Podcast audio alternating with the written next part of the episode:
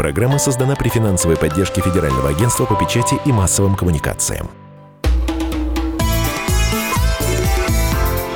«Национальный вопрос»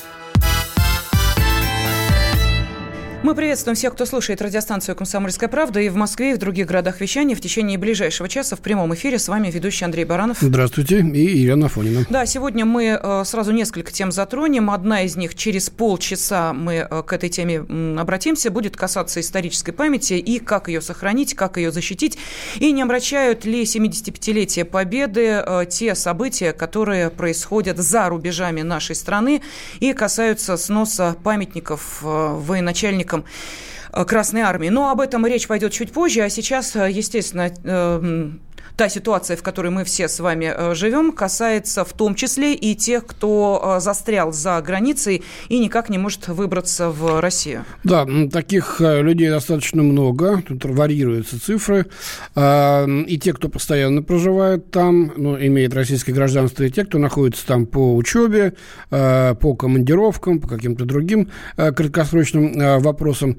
Так вот, по разным оценкам, до 26 тысяч еще человек по всему миру за рубежами очень, нашей страны, и очень многие хотели бы вернуться. А, как это делается сейчас? Тем, кто а, купил билеты после 1 января 2020 а, года туда, ну и обратно, или пока их еще не приобрел, их готовы эвакуировать бесплатно российские авиакомпании. Но не всех там в Москву или в Петербург или там в Владивосток, а подбирают людей по направлениям. И, допустим, набираются те, кто живут в Москве и в ближайших областях. Их везут одним рейсом, в Питер другим, а, в Сибирь или на Дальний Восток третьим или четвертым. Делается для того, чтобы приезжавшие, приезжающие в нашу страну люди потом не развозили возможную инфекцию, а, передвигаясь уже между нашими регионами. Вот сейчас, пока идет наша, началась наша передача, летит из Сеула во Владивосток а, рейс э, с российскими гражданами, и сегодня же э, такой же рейс из Сеула будет в Хабаровск. Это вот дальневосточный регион, те, кто находится э, в Южной Корее. Но опять-таки далеко не все, э, так сказать, довольны тем, как это организовано. Э, ну некоторые... и, Андрей Михайлович, я могу сказать, что не просто не все довольны. А здесь возникает и другая, не менее важная проблема. Вот смотрите, одно дело, когда э, люди отправились по работе, по учебе или, допустим, в отпуск, в турпоездку. Естественно, э, таких людей нужно, обязаны эвакуировать. Но есть и те, кто уехал из страны несколько лет назад и вот как раз о таких дауншифтерах, э, ну, достаточно жестко высказалась спецкор комсомольской правды Дарья Асламова. Она сейчас с нами на связи. Даш, мы приветствуем тебя. Здравствуй. Здравствуйте. Да, Даш, большой ажиотаж э, в комментариях наших читателей на сайте «Комсомольской правды» вызвала твоя колонка о том, что слишком поздно вспомнили, что они русские, те, кто распрощался с Россией несколько лет назад. Что ты думаешь по этому поводу? Ну, буквально вчера мне э, моя подруга, она преподаватель китайского, э, она два года ну, учила китайский, и прислала мне, сейчас э, работает в России, преподает китайский, прислала мне несколько сообщений соотечественников, которые так сказать, застряли в городе Гуанчжоу, это провинция Гу Гуандун, Гуандан, я могу ошибиться в произношении. Город Гуанчжоу огромный китайский город. И вдруг они, ну, я читаю ее сообщение, она прислала мне все их, просто как бы скопом, все их жалобы. Они требуют, чтобы их немедленно правительство вспомнило про них и, э, и вывезло. Вот мы с ней вчера разговариваем. Люди живут в, в Гуанчжоу 12 лет. То есть у них там все, у них работа, дети, жить. 12 лет они не появлялись на родине а, а бросились они обратно только потому, что их стали как белых гнать, как европейцев. Теперь, как в свое время были нападки на китайцев, и в свое время китайское посольство делало как бы ноты, дипломатические ноты о том, чтобы не обижали а, китайцев здесь. Мы как получили ответку, сейчас там обижают европейцев местные. Более того, им трудно заселиться в гостинице, потому что карантин. Как бы гоняют с гостиницы в гостиницу или не дают поселиться – и вот они требуют, конечно, самолет, как же так, о нас забыли. А как вообще можно вспомнить, если вы 12 лет живете там? Я честно говорю, послушай, дорогая, вот скажи, а они к нам вернуться хотят на совсем, или они просто пересидеть темное время и обратно вернуться в свою Гуанчжоу, где они жили 12 лет? Да, что но, но у них на руках козырь. Мы граждане России, у нас российские паспорта. Естественно, что вывозить, понятно, что всех надо. Но вот представь, представьте себе, вот давайте посчитаем. Осталось 26 тысяч человек. На 20 тысяч, э, в самолете приблизительно 300 человек. А, значит, 10 тысяч, это нужно 33 самолета. 26, давайте сразу считаем около 70 самолетов, которые полетят туда пустые. Людей выводят, и они все недовольны, потому что их надо еще собрать, это не э, э, организовать рейс, это же не просто, вот, например, как с Гоа, вот с Гоа вывозить куда людей, их 10 тысяч человек там живет постоянно. Да, причем надо иметь в виду, что по прилету, естественно, их всех осматривают, всех в карантин обязательно, Всех, да? это надо организовать, Де- их куда-то Дезинфицируют и самолет, и борт, и экипажи все проходят проверку. Да, это тоже нужно деньги. причем договориться с местными властями, чтобы где, а везде карантин, чтобы из Гоа они доехали до Дели, а у них карантин между городами.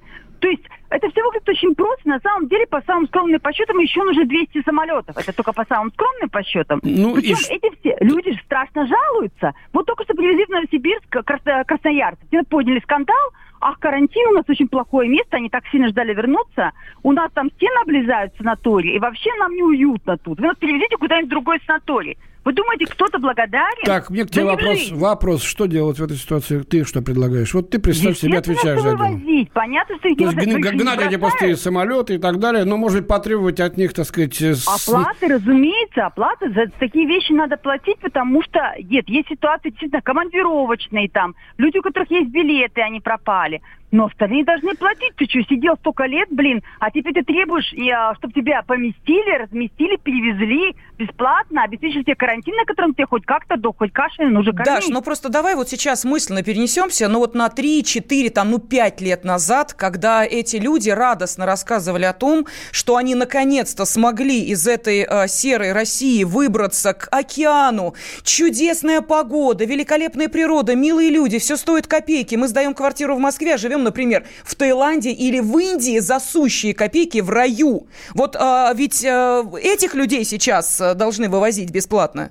Вот они требуют, да, и у них же страшно. Ну, Я получала множество сообщений. Ну, то есть, давайте так условно определимся. га, это те, кто нас медитирует, а Таиланд застряли все те, кто любит вот такой дешевый секс.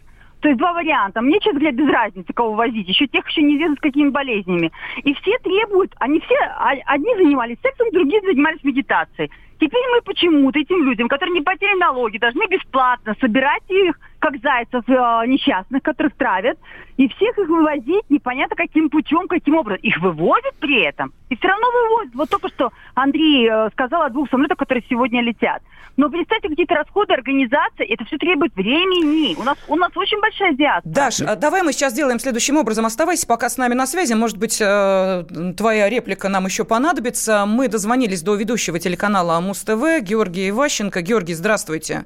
Да, добрый день. Добрый день. Здравствуйте. Вы побывали на Занзибаре в качестве туриста, и оттуда вы успели вернуться, или вы там проживали некоторое время? А, нет, это была поездка э, такая разовая, туристическая, и я ее планировал в декабре. Некоторые мои подписчики, товарищи, знакомые обрушились на меня э, шквалом э, критики, потому что, мол, куда ты полетел, ты же знал. Я говорю, ребят, 15, э, 14 марта, когда мы улетали из Домодедова, еще не было никаких там запретов и не было никаких, э, э, да, скажем так, э, ну, в общем-то, э, спецусловий. Вот. А, сотрудники авиакомпании, э, катарские авиалинии, а, нас очень тщательно э, ну, допросили. Они смотрели наши паспорта, смотрели, узнавали, куда мы ездили а, там последние 2-3 недели. Потом они узнали у нас, почему мы э, летали на Новый год во Вьетнам. Я говорю, ну это было давно, вот отдыхали там. В общем, они нас тщательным образом проверили допустили к посадке, дали нам посадочные талоны до, э, до Занзибара, мы с пересадкой летели в Дохе, и, соответственно, дальше наши пограничные э, службы, да, там поставили, э, проверили документы и выпустили нас на посадку.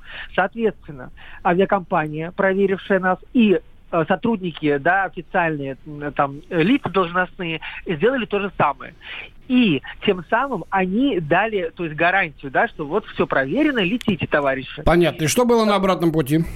На обратном пути а, 27 числа объявили, как у нас это любят делать, за буквально там полтора дня, за пару дней, а, значит, объявили, да, Владимир Путин объявил о том, что закрывает небо над, над Москвой. У нас рейс как раз 27 числа был. Но вылетали из Занзибара мы э, 26-го. И дальше у нас стыковка и вылет утром в 6 утра э, из аэропорта Дохи. И у нас, значит, образовался чатик, э, куда консул российский в Танзании добавил всех застрявших на острове. Надо отдать должное Роману Фарафонову. Он абсолютно компетентен, он абсолютно со всеми э, держал связь, помогал чем мог. Но так как был дисконнект, видимо, между нашими службами внутри, да, получилась такая ситуация. Действительно, мы вылетаем из Занзибара, мы зарегистрировались на сайте МИДа как люди, которые на, находятся там.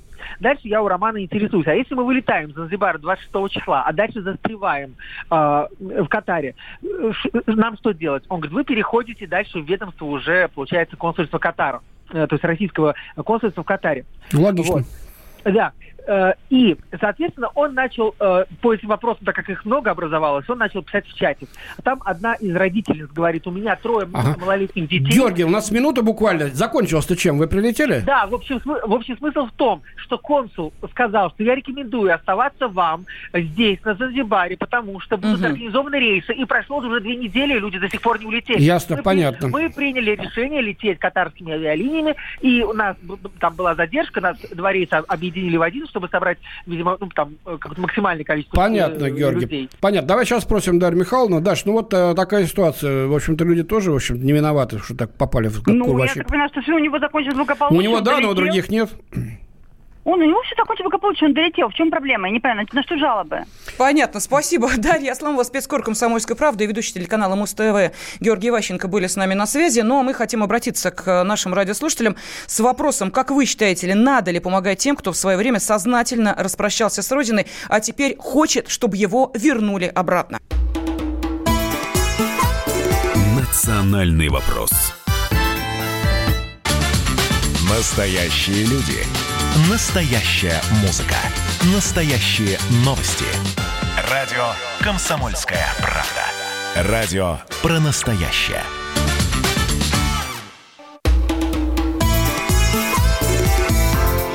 Национальный вопрос. С вами в прямом эфире ведущая программы Андрей Баранов. И Елена Афонина. Да, и мы поговорили о тех, кто уехал из России, э, причем несколько лет назад, но тут неожиданно в связи с э, эпидемией коронавируса вспомнил, что э, является гражданином России и попросил вернуть его на родину. Вот очень жестко, конечно, о таких людях отозвалась в своей авторской колонке спецкор комсомольской правды Дарья Асламова. И основной ее вопрос, надо ли помогать тем, кто в свое время сознательно распрощался с родиной, а теперь хочет, чтобы его вернули деле. Кто нам пишет? Значит, целая эта палитра здесь мнений, которые можно выразить одной фразой. Почему их вывозят на мои налоги? Пусть платят коммерческую стоимость, не хотят, пусть остаются там. А, вот Александр Перм считает, что вывести надо, конечно, э, но сразу строго, строжайше, я бы сказал, на изоляцию этих искателей приключений во время эпидемии. Ну и вот Светлана желает всем нам скорее пережить эту беду, чтобы никто больше не умирал от этого вируса. Спасибо, Светлана, будем надеяться. Да, вопрос, э, который мы сейчас обсуждаем, по-прежнему э, является ну, таким основным. Пожалуйста, можете ответить на него, написав сообщение на WhatsApp и Viber, плюс 7 967 200 ровно 9702. Что делать с теми теми, кто много лет назад или несколько лет назад э, выехал за пределы нашей страны, прекрасно себя чувствовал в тех странах, которым э, он предпочел э, Россию, ну, а теперь требует вернуть его обратно в связи с этой эпидемией. Да, Что нужно это, с этими людьми но делать? это, значит, касается тех наших соотечественников, которых мы вывозим оттуда сюда. А есть огромная группа людей, их, так сказать, миллионы, э, которые, как считают некоторые наши читатели, слушатели, пора бы отправить отсюда обратно к себе по домам. Речь идет о мигрантах многочисленных, да, и в частности о тех, кто сейчас э, проживает и работает в Москве. Ну и вот вам, пожалуйста, что называется, информационный повод для обсуждения этой темы. Мы э, те, кто вынужден, да, приезжать на работу, вынужден находиться в общественном транспорте, видим видим, что эти люди явно не славянской внешности, да, будем говорить так, а, и чихают, и кашляют порой, от них уворачиваешься, пытаешься как-то в другой конец вагона перейти, но это все, что называется вот личное наблюдение. Вот вам, пожалуйста, а, то, что наблюдают сейчас в Ленинградской области. Там а, был закрыт нелегальный хостел общежития, закрыт на карантин. У 14 постояльцев взяли анализ на коронавирус. Это был рейд Роспотребнадзора, Следственного комитета и ГУМВД, и выявили общежитие, где проживали 154 человека, из которых с симптомами ОРВИ проживали изолированно 14, у заболевших взяты анализы на коронавирус, объект проживания закрыт на карантин. Это было нелегальное общежитие мигрантов. Вот вопрос, сколько сейчас таких общежитий, а, как а, эти а, люди перемещаются по городу, а если вспомнить, что в некоторых городах уже введена пропускная система для выхода в город. Ну, вот, кстати, да, в Москве многие возмущены э, э, мы видим это по вашим комментариям на сайте kp.ru, на сайте «Комсомольской правды». Вот нас сейчас вводят цифровые пропуска со следующей недели. Достаточно, так сказать, сложная система, требующая подключения, разрешения, э, ограничений. А эти, которые без гражданства или с видом на жительство, вроде как на это не подпадают э, абсолютно под эту систему. Так что это за борьба получается с вирусом. А вот давайте мы и спросим, попадают ли эти люди под систему. Эксперт по миграции Гавхар Джураева с нами на связи. Гавхар Кандиловна, здравствуйте. Добрый, добрый день. Да, добрый день. Ну вот э, от таких, да, бытовых наблюдений давайте мы перейдем все-таки к э, реальности. Итак, э, сейчас на территории нашей страны все ли те, кто остался, это зарегистрированные, легально проживающие или нелегалы все равно остались? Как вы э, видите эту ситуацию? Вы знаете, была революция в этой, в этой области, когда усилиями Максима Решетникова и его единомышленников были открыты в Москве и по всей России потихонечку миграционные центры, которые занимались легализацией когда люди могли купить патент и высветиться, выйти из со темной стороны Луны, чтобы мы знали, кто они и где они. Но там есть одна неувязка. Вот эта потрясающая инициатива должна была иметь продолжение. То есть им негде регистрироваться. Вот вы говорили о хостеле, uh-huh. где нашли много людей. А таких нелегальных хостелов по России очень много. И за ними никакой Роспотребнадзор не сможет э, э, наблюдать ну, од, одного из тысячи, может быть, они узнают, что да, там проживают люди, которые, не имея статуса, тем не менее имеют э, какую-то возможность легального пребывания в России. Вот если мы подумаем о том, что в условиях чрезвычайных нужны чрезвычайные, пусть временные меры по, э, э, по тому, чтобы обезопасить россиян от э, вот такого пребывания здесь людей, мне кажется, стоит э, озаботить страшно, просто страшно работодателей за то, чтобы их рабочие находились на рабочих местах все-таки устроить им хотя бы лежанку и э, прокорм. Потому что такой человек, который не получил легальный статус у работодателя, он и выйти не может, его держат как в тюрьме, но он будет под любым предлогом выходить. Вот если работодатель озаботится положением своих работников, если он хочет их сохранить, то э, могли, могла бы власть дать возможность ему э, вывести их из тени хотя бы частично. Гафхар Кандил, ну сейчас такие условия, да. что сами работодатели-то не понимают, что с ними будет завтра и послезавтра. Но вот смотрите, опять же, на примере вот этого нелегального хостела, э, собственника этого помещения, вот на него возложили обязательства по охране, этих мигрантов, организации питания и обеспечения предметами первой необходимости. А вот дальше правоохранители будут выяснять, где эти постояльцы хостела трудоустроены. Но, насколько я понимаю, эта ситуация возникла только потому, что, видимо, жители этой деревни или небольшого населенного пункта просто позвонили и сказали, у нас тут общежитие нелегалов. Но, может быть, э, в данной ситуации нам всем как-то поактивнее действовать. Только другой вопрос, а что с этими людьми будет дальше? Если в спокойном спокойное время их могли вывести в свою страну, и мы знаем, что такие прецеденты были, то сейчас куда они денутся? Ну, их можно вывозить и сейчас тоже. Ведь куда? В свои страны. Нет, вы знаете, сейчас транспорт практически не работает, она права. Но куда они сейчас поедут? Они находятся в таком очень ужесточенном положении. При этом, если та категория э, рабочих, которая куда-то выезжала на работу, то это вообще тупик страшный.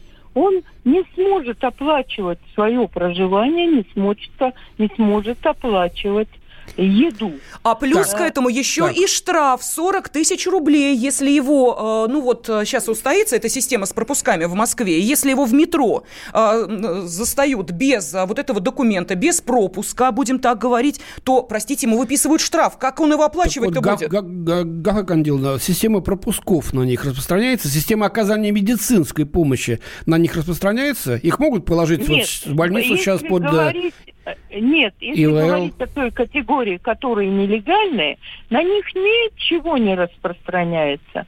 Это касается тех рабочих, о которых работодатели позаботились, и они у них на балансе. Они легальные. Но легальность тоже со временем заканчивается, ибо российский работодатель тоже не может э, получить продление своего бизнеса пока.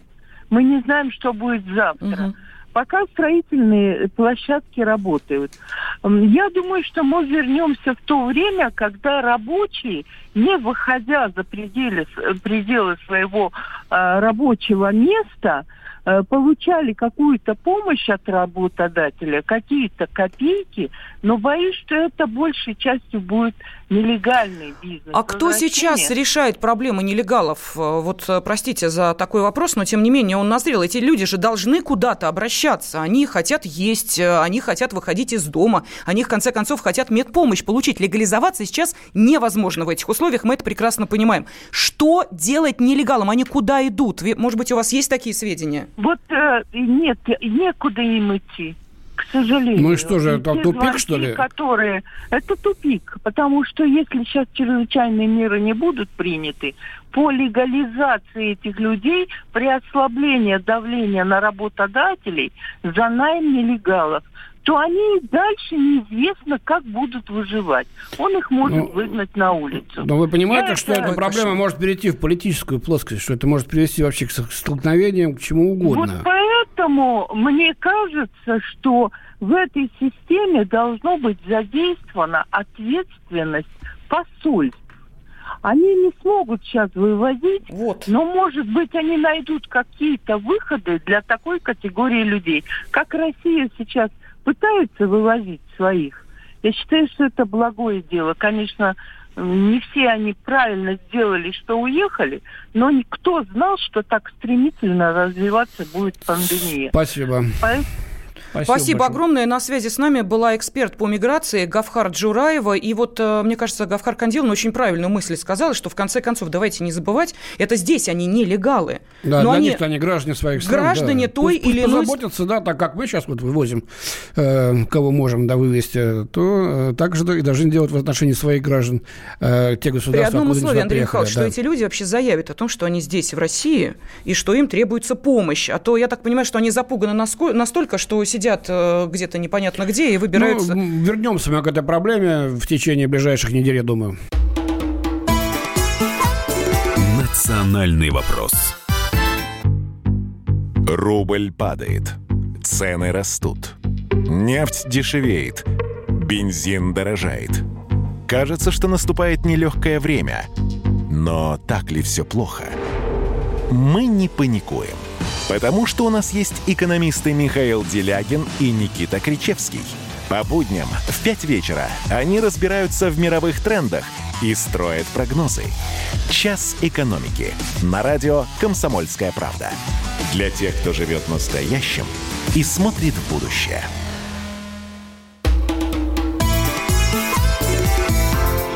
«Национальный вопрос»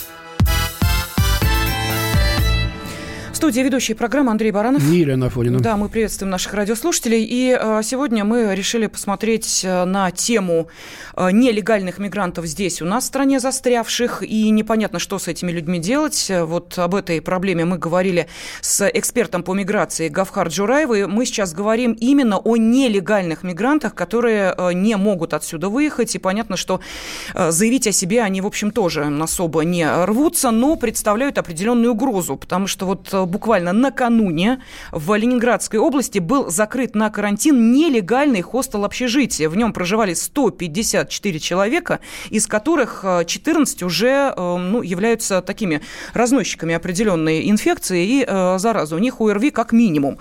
Сколько таких нелегальных хостелов и сколько таких нелегалов? Что с ними делать? Это да, первый вопрос. Там, да, потому что это не только с эпидемиологической точки зрения опасно, но в конце концов они могут избунтоваться, и тогда уж неизвестно, что там будет. Андрей Михайлович, эти люди хотят кушать. А если они не могут зарабатывать деньги, вот то как они эти деньги могут в еде найти? Или, или еще чего-то, да, они могут идти в криминал, они могут идти на улицы. Этого нам только еще не хватало. И параллельно у нас другой процесс, мы его тоже уже обсудили, начали обсуждать. Это о том, что делать с нашими россиянами, с российскими гражданами, застрявшими за рубежом. Внимание, не с теми, кто выехал туда в командировку, э, по каким-то делам, туру. по туру, и э, вот сейчас оказался э, Студент. заперт в той или иной стране. Мы говорим о дауншифтерах, о тех, кто выехал за рубеж в ту или иную страну несколько лет назад, прекрасно там себя чувствовал, проживал в том же Таиланде или в Индии, и теперь требует «верните меня обратно». Или вот в Китае, о чем рассказала нам Дарья Асламова. Итак, вопрос, надо ли помогать тем, кто в свое время сознательно распрощался с Родиной. Телефон прямого эфира 8 800 200 ровно 9702. И можете ваши комментарии присылать на WhatsApp и Viber плюс 7 967 200 ровно 9702. Ну, вот у нас есть звонок. Да, Лариса Давай. из Тюмени с нами. Лариса, здравствуйте. Здравствуйте. Ну, вас какая тема больше заинтересовала? Тех... У меня, у меня, у меня вот такой вопрос. Вот они 90-е годы уезжали, плевали в Россию, оскорбляли, сказали, нищета Россия. А теперь почему мы их должны вернуть? Мы своих людей не знаем, куда девать. Потому что Значит, вы, вы считаете, что их не надо возвращать, да? нет, Понял, спасибо, ваше А я вот тоже, Андрей Михайлович, не очень... Да, спасибо огромное. Не очень понимаю, а в чем смысл вот этого возвращения? Человек там Они нашел... граждане России, у них И российский что? паспорт, они имеют И на что? это право. И что? Что квартира плохо начала сейчас сдаваться во время Это коронавируса? У них нет Раз денег на, на что России, жить? государство должно брать своих граждан под защиту. Иначе тогда весь институт гражданства летит в одно место. Давай почитаем, что нам пишем. Здравствуйте, если мы будем всех возвращать, то самоизоляция у нас никогда не закончится.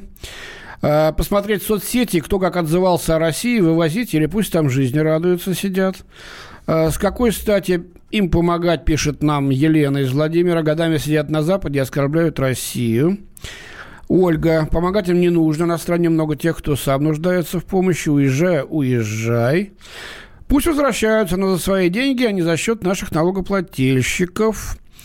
Вернуть с условием выплаты всех налогов за период проживания за границей. Выплате произвести с учетом средней зарплаты в рай- в регионе проживания России. Прекрасная идея. Прекрасная Считаю, что идея. люди свой выбор сделали. Так, радикальное мнение не зачитываю. А вот смотрите, город Королев Евгений, я уж не знаю, это его искреннее мнение или нет, вывести тех, кто там живет, моментальную материальную поддержку для реабилитации и пособие в размере их дохода там на год. То ли это шутка Евгения, город Королев, то ли он действительно так считает. Ну, давайте, Андрей Михайлович, послушаем телефонные звонки. Инна Николаевна из Воронежа с нами. Здравствуйте. А, Добрый день. Здрасте, что скажете? А, Я полностью согласна с такими предложениями, что если вывозить, так как всех людей жалко, вывозить за деньги с оплатой определенных услуг, ну и в зависимости от срока э, пребывания в раю, если есть такая возможность и государство сочтет нужным, то можно действительно с них какие-то налоги по- поиметь. Но если вывозить, вывозить, да, но за их счет. То Понятно. есть человеческое отношение, христианское отношение, ну, любой каприз должен быть оплачен. Понятно. Спасибо огромное. Да, и все очень Владимир из э, Белгорода с нами. Владимир, здравствуйте. Э, Добрый день. Здравствуйте. Э, Вот все говорят, э, туда так вывозить, не так. Не надо их вывозить сюда. Зачем они здесь нужны? Они уехали, не забыли нашу родину. Мы сами не знаем, куда, как нам что делать. Наши школы закрыты, все закрыто. Еще их привезти сюда? Нелегалы убрать лучше отсюда надо, а их не надо сюда везти. Я так считаю. Ну и потом, да, Владимир, смотрю- вы, вы- вы были э, с нами в первой части нашей программы, когда Дарья Конечно, Асламова спецкор... Конечно, я, я, я часто вашу программу каждый день слушаю с утра до вечера, когда могу. Спасибо. Ну, я, Я вот вот- согласен со всем, мгм. что не надо их сюда возить. Я Не вот надо. почему с вами хотела э, поговорить на эту тему. Вот смотрите, э, Даша сказала, что на вопрос э, тех, кто уехал в Китай, там прекрасно жил 12 лет и э, сейчас требует вернуть их обратно в Россию, на вопрос, они э, возвращаются навсегда или на время? М, я так поняла, что ответ был на время, просто переждать, пересидеть и вернуться обратно. Ну, конечно, сейчас здесь удобнее. И здесь э, нормальная политика, да, нормальная позиция. Я там, где мне удобнее. Правильно, они так и, и- и посчитали, так они посчитали, что им там было удобно. Живите там себе, где вам удобно. Живите в Китае, в Таиланде. Вы не там живите, люди, живите там. Не надо к нам ехать тогда сюда, в нашу плохую Россию. А мы будем жить в своей плохой России.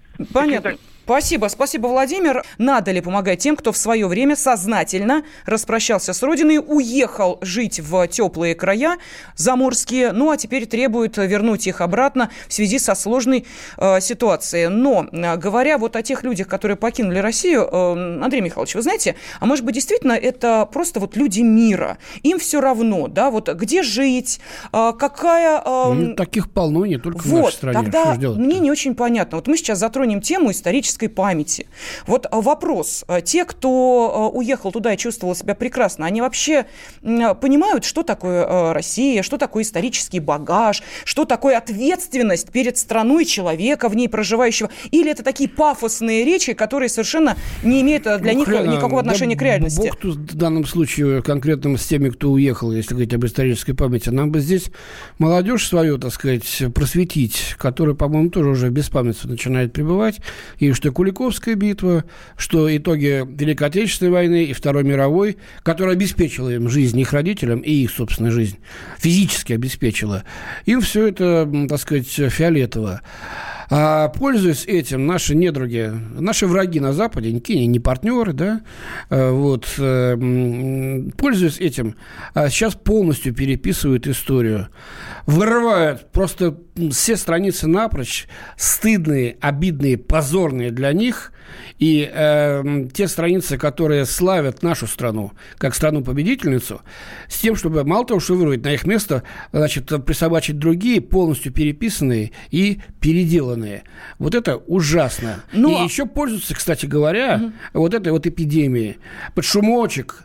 Я сейчас говорю о сносе памятника маршала Кунева в Праге, когда э, руководитель э, Пражского района номер 6 где находился этот монумент, сказал, у него маски нет. Ха-ха-ха-ха-ха.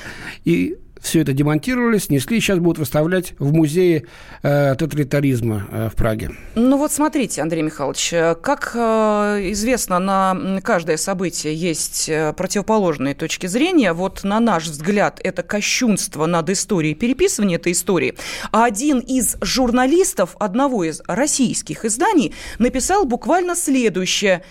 Это памятник принадлежит Чехии. Его сделали чешские скульпторы. Он собственность района Прага-6. И они имеют полное право поступать так, как они считают нужным, пишет один из российских журналистов в одном из российских изданий.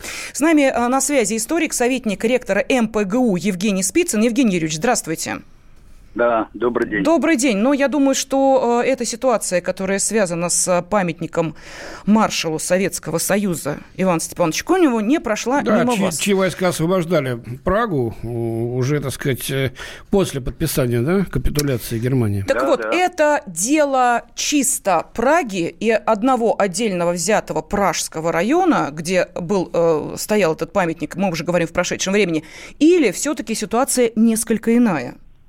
Да нет, ситуация совершенно иная, потому что речь ведь не идет о том, что мы отрицаем или, наоборот, восхваляем авторов этого памятника.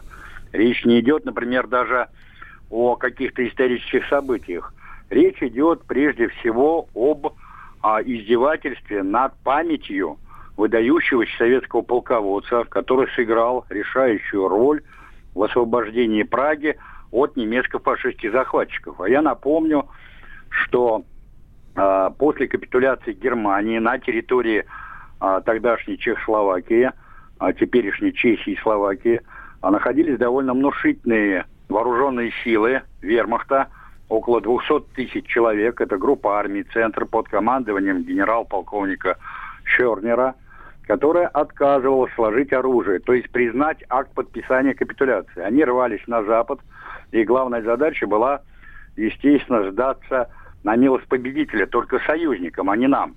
Вот. В и Праге тут... находился довольно внушительный немецкий гарнизон. Да, и тут Прага подняла гарнизон... восстание, и немцы начали его давить, и наши да, пришли да. на помощь. Да, 5 мая было поднято восстание, немцы начали давить это восстание. Прага открытым текстом обратилась именно к войскам рабоче-крестьянской Красной Армии. И вот после этого обращения походным маршем э, части соединений первого Украинского фронта маршала Конева двинулись на всех парах в Прагу. Евгений вот Юрьевич, 8... А, огромная просьба. А, давайте мы сейчас буквально на две минутки а, да, с вами общение подвесим. По одной простой причине мы уходим на небольшую паузу и обращаемся к нашим радиослушателям с вопросом, что мы реально можем сделать, отвечая на подобные акты вандализма. Национальный вопрос. Иркутск. 91,5. Воронеж 97,7. Краснодар 91,0. Тюмень 99,6. Анапа 89,5. Владимир 104,3. Барнаул 106,8. Екатеринбург 92,3. Санкт-Петербург 92,0. Москва 97,2. 97,2. Радио «Комсомольская правда». «Комсомольская правда». Слушает вся страна. Слушает вся страна.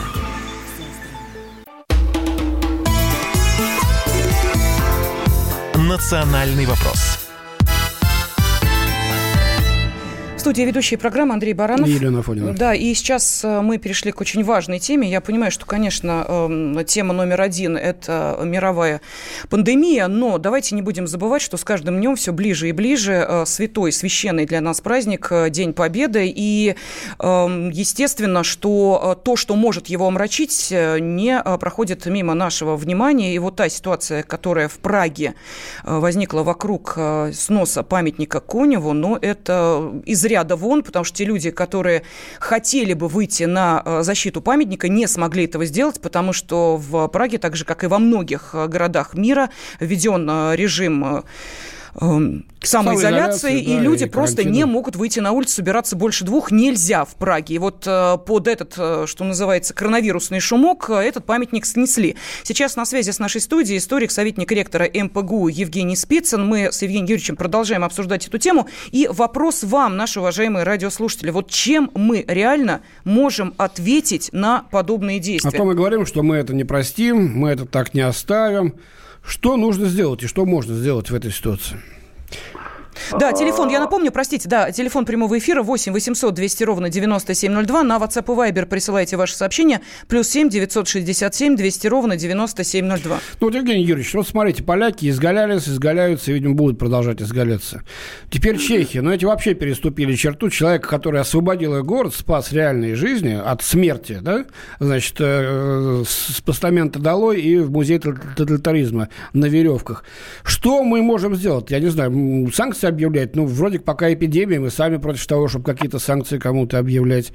Э, разорвать отношения глупо.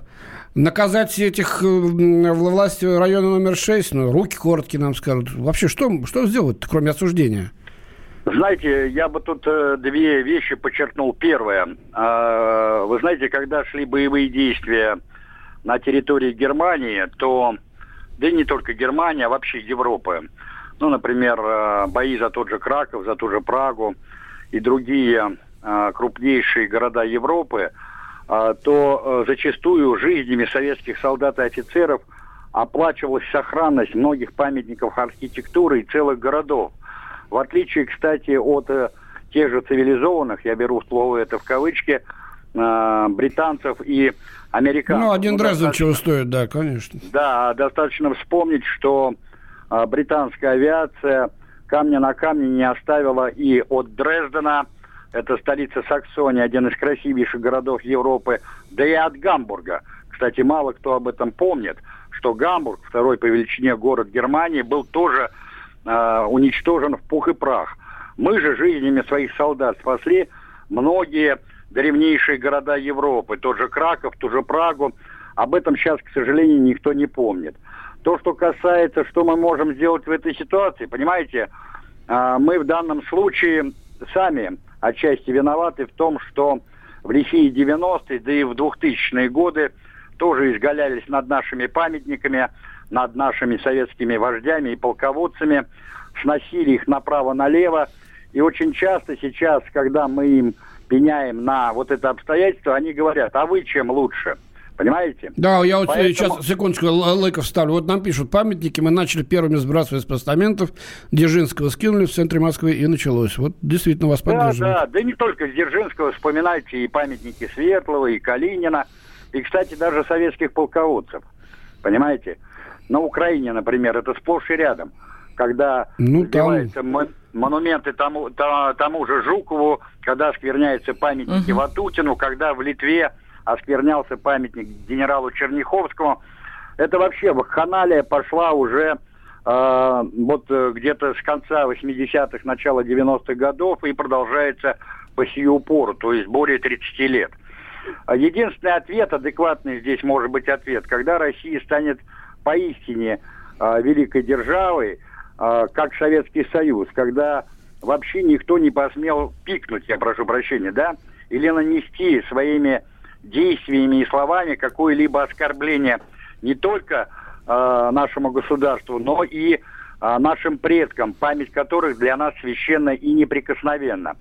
Безусловно, здесь должны последовать э, со стороны России адекватные и довольно э, ну, ощутимые э, ответные действия, которые бы отбили охоту у а вот а, какие? некоторых городоначальников, да, а, подобного рода вещи даже замышлять, а не то, что исполнять. Игорь Ильич, как, нам... какие действия? Ну вот что мы можем реально сделать?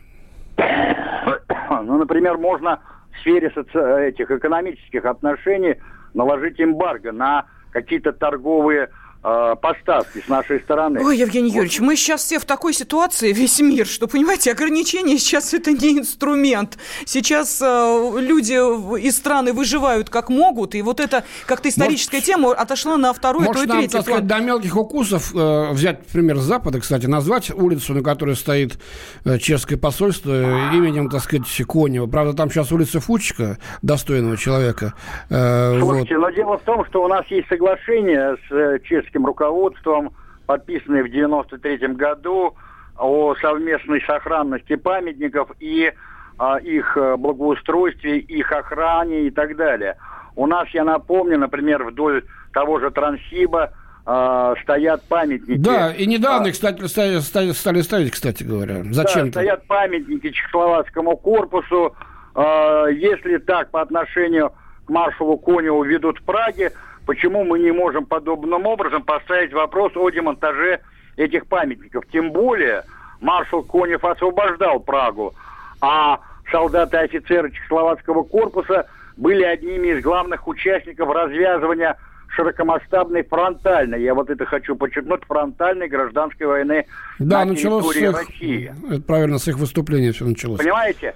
А, примеров можно привести сколько угодно, да и реальных рычагов – значит, охлонить вот эти вот э, безумные головы тоже у нас есть. Но, к сожалению, мы где-то боимся подобным образом себя вести, все время пытаемся увещевать, уговаривать.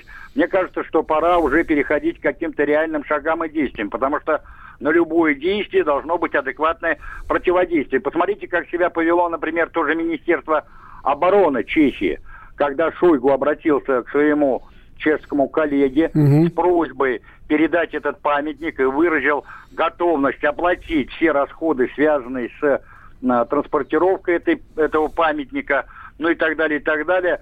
А, насколько нагло э, чешское министерство обороны ответило на эту просьбу. Сказало о том, что это не ваше дело, не лезьте в дела суверенного государства, мы сами разберемся, что нам делать и так далее, и так далее. Вот на такие ответные ноты надо тогда послать ноту, что в связи с фактическим неисполнением договора 93 -го года мы демонтируем все памятники поставленные э, Чехословацкому корпусу Спасибо, на, Евгений э, Юрьевич. протяжении- Истекает Спасибо. наше время. Спасибо. С нами на связи был историк, советник ректора МПГУ Евгений Спицын. Но э, давайте вспомним, что Всероссийский центр изучения общественного мнения провел исследование мнений граждан нашей страны о приоритетных поправках к Конституции, и 89% высказавших считают, что э, дополнение о том, что необходимо сохранять историческую правду, э, является одним из приоритетных. «Национальный вопрос». Программа создана при финансовой поддержке Федерального агентства по печати и массовым коммуникациям.